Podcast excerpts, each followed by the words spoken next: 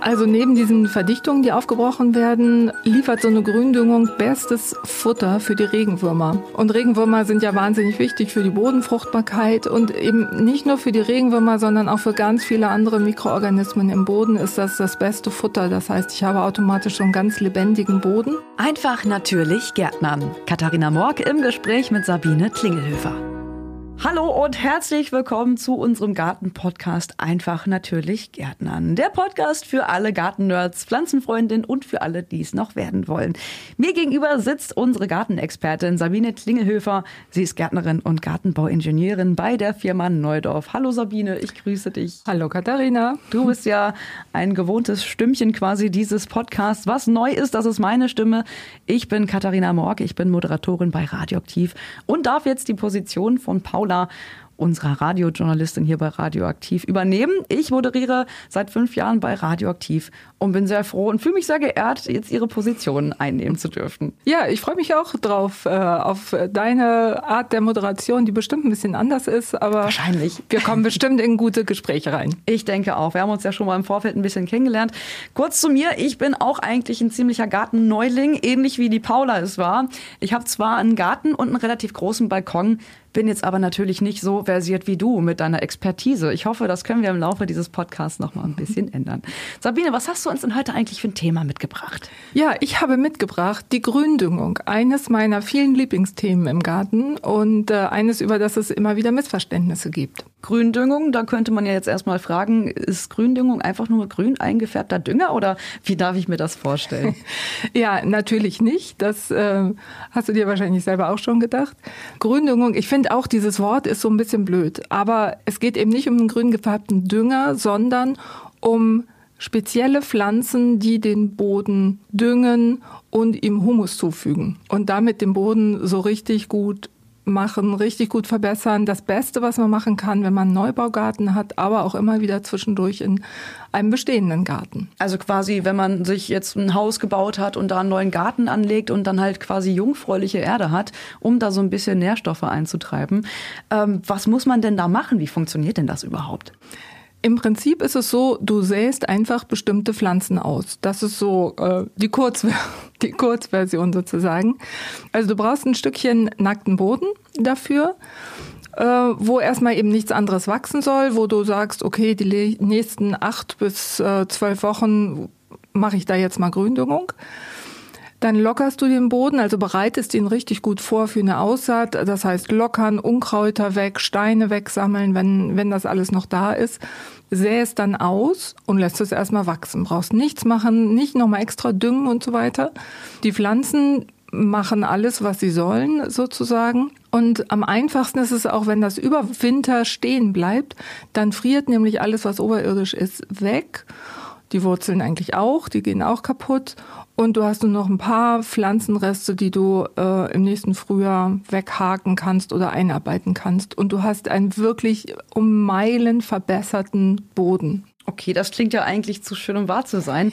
Was bringt denn das äh, konkret? Also lass uns mal so ein bisschen in die Details dabei gehen. Wie funktioniert das? Also das Beste daran ist, dass ähm, eben sowohl die Wurzeln im Boden bleiben und dort verrotten, sich zersetzen, als auch oberirdisch das, was an Pflanzenmaterial da ist, das sollte sich auch zersetzen und damit Humus in den Boden bringen. Und Humus ist so ziemlich das Beste, was man machen kann für den Boden. Je mehr Humus, umso besser, weil umso lockerer, umso stabiler ist der Boden, mehr Luftaustausch ist da, die Pflanzen wachsen besser, also alles, was man sich nur so wünschen kann. Das heißt auch, dass sich da die Mikroorganismen richtig wohlfühlen im Boden, wenn da viel Humus ist.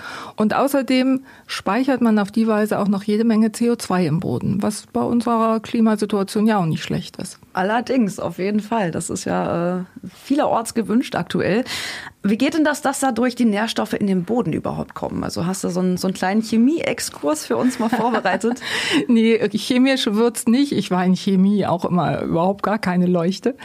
Aber klar, also Nährstoffe kommen durch zwei Wege praktisch in den Boden. Einmal dadurch, dass sich die Pflanzen einfach zersetzen in ihre Bestandteile.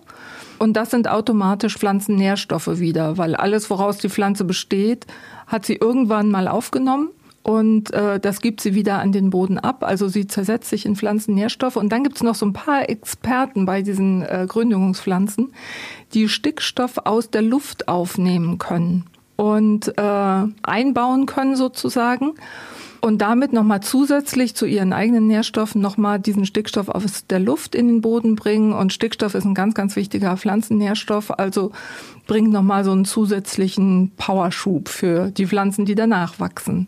Gut, dass Stickstoff jetzt wichtig ist, das wusste ich tatsächlich auch, dass das so quasi der Hauptnährstoff der Pflanzen ist. Korrigiere mich, wenn ich falsch liege. Ja, auf jeden Fall, aber ist alles richtig. Fantastisch. Warum ist denn das mit diesen Verdichtungen eine schlechte Sache? Die Verdichtungen des Bodens. Warum ist das gerade sehr ungünstig für den Boden. Ja, das ist wirklich sehr ungünstig. Und zwar einfach dadurch, dass die Wurzeln es wahnsinnig schwer haben, wenn der Boden so ganz fest ist, ähm, da durchzuwurzeln. Die haben ja sehr feine Würzelchen. Wenn der Boden zu fest ist, dann dringen die gar nicht in die Tiefe hinein, sondern dann bleiben die oberflächlich. Das heißt, äh, sie haben gar nicht das ganze Potenzial des Bodens, was sie ausschöpfen können, können gar nicht so viel Wasser aufnehmen und wachsen entsprechend schlechter. Ich habe in irgendeiner Episode schon mal meine Nachbarin erwähnt, die ähm, das mit der Gründüngung, da war sie zu ungeduldig für. Nee, haben kleine Kinder, das soll jetzt fertig werden, Rollrasen drauf und fertig. so und dann kam sie irgendwann äh, wenige Jahre später und meinte, du Sabine, ähm, wenn das so viel regnet, der, Bo der, der Regen, das zieht gar nicht richtig ab. Das steht da in Pfützen auf dem Rasen. Was kann ich denn da machen? Ich sag wirklich nicht gerne siehste, aber das war wirklich ein Fall von siehste. Hätte sie es man gemacht, hätte sie Gründüngung ausgesät und da geduldig gewartet, bis die Wurzeln in zwei, drei Meter Tiefe gewachsen wären, dann hätte sie das Problem jetzt nicht. Also es gibt wirklich Pflanzen, die, die haben zwei Meter lange, manchmal drei Meter lange Wurzeln. Dann kann man sich vorstellen, so tief kommt man mit keinem Spaten, mit nichts anderem. Und die Wurzeln brechen einfach diesen Boden auf und dann hat man einfach gute Karten. Also die sind wirklich so stark, dass sie das Potenzial haben, auch tiefliegende Schichten des Bodens aufsprengen zu können, sozusagen. Ja, genau. Und wenn man so einen so einen, äh, ja, so einen Neubaugarten hat, in der Regel sind die Baufahrzeuge hin und her gefahren da, ne, zum Teil schwer beladen, wenn man einen Keller hatte, den ganzen Aushub wegfahren und so. Das ist wirklich zementhart da und da oberirdisch so ein bisschen rumhacken oder auch rumgraben, das, das bringt's einfach nicht, ist wahnsinnig anstrengend. Und äh, die Pflanzen wachsen von alleine und machen die ganze Arbeit. Also warum nicht einfach nur ein bisschen Geduld haben? Also quasi eine Win-Win-Situation für alle dann, für alle ja, Beteiligten. Schön. Genau. Aber ist ja auch Wahnsinn, dass das dann quasi schon wie so eine Versiegelung funktioniert, wenn der Boden einfach nur ein bisschen zu dicht ist. Ja, genau. Das, das ist so. Man sieht das ja auch auf den Ackerflächen zum Beispiel, da gibt's ja diese Fahrspuren, wo die immer mit dem Trecker langfahren. Das sind ja auch nur wenige Spuren pro Feld, aber in diesen Spuren steht, wenn es regnet, immer erstmal das Wasser, weil da natürlich immer diese Verdichtungen am schlimmsten sind. Also das, das ist einfach ein Fakt. Ja, wir kamen gerade zu den Nachteilen, wenn man nicht mit einer Gründüngung seinen Boden bereichert. Was gibt es denn genau für Vorteile einer Gründüngung? Also neben diesen Verdichtungen, die aufgebrochen werden, liefert so eine Gründüngung bestes Futter für die Regenwürmer. Regenwürmer. Und Regenwürmer sind ja wahnsinnig wichtig für die Bodenfruchtbarkeit und eben nicht nur für die Regenwürmer, sondern auch für ganz viele andere Mikroorganismen im Boden ist das das beste Futter. Das heißt, ich habe automatisch so einen ganz lebendigen Boden. Außerdem äh, gibt es manche Gründungspflanzen, wie zum Beispiel Tagetes, die vertreiben schädliche Nematoden, auch ein super Effekt. Das sind, diese, das sind diese Fadenwürmer, ne? Ja, mhm. genau, sehr gut. Na, das habe ich schon hier so zwischendurch zwischen den Zeilen irgendwo gelesen. Das habe ich gerade gelernt. okay, sehr gut. Dann ist natürlich auch so, diese Gründüngungspflanzen, ähm, die blühen auch und das ist natürlich für nützliche Insekten, für Schmetterlinge und so weiter wunderbar. Und außerdem unterdrückt so eine Gründüngung auch wunderbar das Unkraut. Wenn ich so einen Neubaugarten habe, da kommt immer aus dem Unterboden, kommen noch Samen nach oben. Und durch die Gründungspflanzen, die meistens sehr schnell und gut wachsen, äh, da unterdrücken die dieses Unkraut. Also hat quasi nur Vorteile, bis halt auf die Sache mit der Geduld, dass man da so ein bisschen warten muss, bis die Pflanzen dann anfangen, ihre Arbeit zu erledigen. Nochmal ähm, bezüglich der Regenwürmer, warum die so unglaublich wichtig sind für den Boden, für die Umwelt. Da hast du ja mit Paula eine eigene Podcast-Folge drüber gemacht und die kann man sich auch nochmal anhören auf allen Podcast-Plattformen und natürlich auch auf www.neudorf.de, Neudorf mit 1111 geschrieben. Sabine, was muss ich denn tun für eine Gründüngung? Wie geht das los? Genau, also erstmal überlege ich mir, was ich äh, für ein Ziel erreichen möchte. Also möchte ich äh, möglichst viel Pflanzenmasse, möchte ich äh, tiefgründige Verdichtungen aufbrechen und so weiter. Wähle dann die passende Pflanze aus oder mach's mir einfach. Es gibt nämlich auch wunderbare Mischungen, Samenmischungen für Gründüngungspflanzen zu kaufen.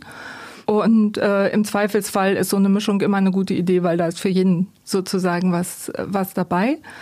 Das heißt, erstmal Mischung kaufen. Die meisten Mischungen oder auch äh, Gründungspflanzen kann ich aussehen von März bis Oktober. Ich finde es immer ganz gut, wenn man das so im Sommer macht, dann wächst das noch im Sommer äh, und steht über den Winter und dann habe ich eigentlich die wenigste Arbeit, weil im Winter der Frost für das Absterben sorgt und die letzten Reste kann ich dann einfach im Frühjahr zusammenrechnen. Es ist ja momentan Juli zu dem Zeitpunkt, wo wir gerade aufzeichnen. Und wenn ich jetzt beispielsweise noch nackten Boden in meinem äh, Garten habe und den so ein bisschen äh, begrünen bzw. bedüngen will, dann ist jetzt auch noch auf jeden Fall die richtige Zeit, mir da so eine Samenmischung zu kaufen und das auszusehen. Genau, das größte Handicap ist lediglich die Trockenheit. Mm, ja. Wenn es, wenn jetzt wirklich oh, wie so oft äh, im Sommer es wahnsinnig trocken wird, dann würde ich vielleicht doch lieber warten, bis so ähm, die ersten Regenfälle wieder kommen, vielleicht Anfang September dann habe ich vielleicht bessere Karten oder wenn es nicht so eine große Fläche ist, die ich auch beregnen kann mit äh, Regenwasser, kann ich das natürlich schon machen. Also das ist schon wichtig, dass so in der, den ersten zwei, drei Wochen die Samen nicht austrocknen, weil sonst sind sie einfach hinüber. Und wenn äh, diese Gründüngung dann ihren Zweck erfüllt hat quasi und ich dann äh, mich vielleicht dagegen entscheide, dass sie nächstes Jahr wiederkommen, samen die denn eigentlich aus und habe ich die dann immer im Garten oder werde ich die auch noch mal los, wenn ich sie nicht mehr haben möchte? also es ist tatsächlich so, die samen sich aus. Das ist so. Jetzt ist die Frage, also wenn ich äh, auf der Fläche später Rasen haben will, dann ist das gar nicht so schlimm, weil mit dem ersten Rasenschnitt habe ich die erledigt erledigt. Also die können nicht den Rasen jetzt drastisch äh, verdrängen, sondern nach, wie gesagt, nach dem ersten Schnitt sind die hin. Im Staudenbeet ist es schon was anderes. Da kommen die dann wieder. Da müsste ich sie dann eben ausreißen. Was ich jetzt nicht so schlimm finde, aber wer sich das ersparen möchte, der sollte die Gründüngung absensen, bevor die äh, Samen sich entwickelt haben. Also so zur Hauptblüte, wenn die Blüten so langsam anfangen zu verwelken und in die Samenproduktion gehen, dann sollte ich die abschneiden, wenn ich das unbedingt vermeiden will. Das geht ja auch. Mhm. Wann sollte ich denn jetzt welche Pflanzen einsehen? Also da gibt es ja die Möglichkeit zur Verdichtung, das, also um die Verdichtungen des Bodens aufzulockern und zu sprengen mit den Wurzeln quasi und auch um Unkraut zu unterdrücken. Wann ist da der richtige Zeitpunkt, um mit welchen Samen auszusehen? Also da gibt es auch schöne Listen im Internet.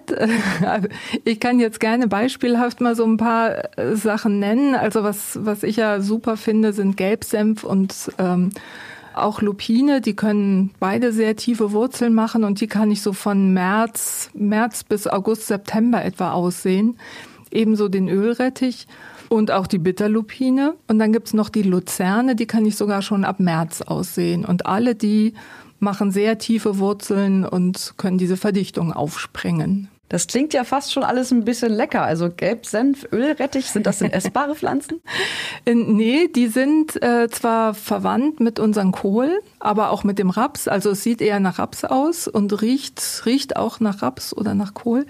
Das Einzige, was ich bei diesen Pflanzen beachten sollte, wenn ich äh, hinterher dann Gemüsebeet haben will, dann sollte ich auf Gelbsenf und Ölrettich verzichten weil ähm, danach sollte ich keinen Kohl auf diese Fläche bringen. Ich muss einfach mal so ja, naiv nachfragen, warum nicht? Auf, auf jeden Fall. Wir hatten auch schon mal die Episode Fruchtfolge und Mischkultur. Aha. Und äh, beim Thema Fruchtfolge ist es so, dass man Kohl nicht immer auf der gleichen Stelle anbauen ähm, sollte, weil sich da bestimmte Krankheiten ansiedeln können, zum Beispiel die Kohlhernie. Die befällt die Wurzeln, dann kränkeln die und wachsen überhaupt nicht anständig. Und Gelbsenf und Ölrettich gehören auch zu diesen Kreuzblütern, zu den Kohlgewächsen. Und deswegen sollte man die in der Fruchtfolge dann auch beachten. Okay, weil sie dann besonders krankheitsanfällig werden. Ja, genau. Okay. Und wie mache ich das mit dem Unkraut? Wie kann ich das unterdrücken? Beziehungsweise was sehe ich da aus und wann sehe ich es aus, um Unkraut zu unterdrücken? Ja, bei Unkraut unterdrücken, da äh, hilft auch die Lupine. Also ab April. Dann gibt's aber auch die Facelia, den Bienenfreund, die blüht so lila. Äh, hast du vielleicht auch schon mal gesehen, auf den Feldern bestimmt, sieht man die manchmal. Sieht auch bestimmt toll aus. Ja, und die Bienen sind wirklich total irre da drauf. Die kann man vom März bis September aussehen. Und dann gibt's auch noch den Inkarnatklee, der wird lange nicht so hoch, kann aber auch viel Stickstoff aus der Luft aufnehmen und äh, abgeben an den Boden und der kann auch sehr gut Unkraut unterdrücken. Wer jetzt noch bis in die Wintermonate was aussehen will, der kann im, äh, von Februar bis November auch den Winterroggen aussehen. Der unterdrückt auch sehr schön das Unkraut. Und der wächst dann auch unter ein paar strengeren äh Bedingungen, sag ich mal. Ja, das, das schafft er. Das Kein schafft Problem. Er. Mhm. Fantastisch. Ja, Sabine, dann kommen wir auch schon zu unserer äh, Kategorie dieses Podcasts und das sind deine drei ultimativen Tipps zur Gründüngung. Ja, sehr gerne. Also, Tipp 1 ist machen. Einfach machen. Tipp 2 ist regelmäßig machen. Also immer wenn irgendwo zehn Quadratmeter Fläche im Garten sind, die äh, nackt sind, wo ich gerade nicht weiß, was ich da hinsetzen will, Grünung machen. Und Tipp 3 wäre am besten die Sachen über den Winter stehen lassen, liegen lassen und sich freuen, dass der Boden im nächsten Frühjahr so wunderbar ist. Ja, ich glaube, dann gehe ich einfach mal los und besorge mir so ein paar Samen, um meinen Garten zu begründüngen. Da, denn da gibt's auf jeden Fall auch noch ein, äh, ein bisschen Fläche, ein bisschen nackten Boden, aus dem man durchaus was machen kann. Wo bekomme ich denn diese Samen jetzt konkret? Die gibt's doch bestimmt auch bei euch im Laden, oder? Nein, die gibt's bei uns nicht. Oh, oh nein! Kann ich die im Internet bestellen oder wo kriegt man die ähm, her? Also die gibt's auf jeden Fall im Fachhandel zu kaufen. Und äh, wer sich noch ein bisschen unsicher ist, der geht vielleicht tatsächlich in einen stationären Laden und lässt sich da gut beraten. Da gibt's gute Mischungen von guten Firmen. Äh, Würde ich auf jeden Fall auf eine Qualitätsmarke achten und dann wird das schon was bei dir. Okay, fantastisch. Sabine, wenn wir noch irgendwie Fragen haben, beziehungsweise die Hörenden Fragen haben, wo findet man denn euch als Kontaktperson? Auf jeden Fall werde ich in die Shownotes äh, meine E-Mail-Adresse auch eintragen. Aber natürlich findet man auf äh, www.neudorf waldorf.de jede Menge Infos. Ihr findet uns auch auf Facebook und Instagram. Da könnt ihr auch eure Fragen loswerden oder ihr schickt uns einfach eine E-Mail und die beantworten wir dann natürlich auch sehr gerne. Fantastisch. Sabine, ich bedanke mich für dieses nette Gespräch und freue mich auf die weiteren Folgen. Das war ja schon mal eine schöne erste Folge mit mir als Paulas Nachfolgerin. ja, hat mir sehr viel Spaß gemacht. Genau, viel Spaß beim Gärtnern, auch an euch da draußen und Tschüss, bis zum nächsten Mal. Tschüss, bis zum nächsten Mal. Das war unser Garten-Podcast. Einfach natürlich Gärtnern.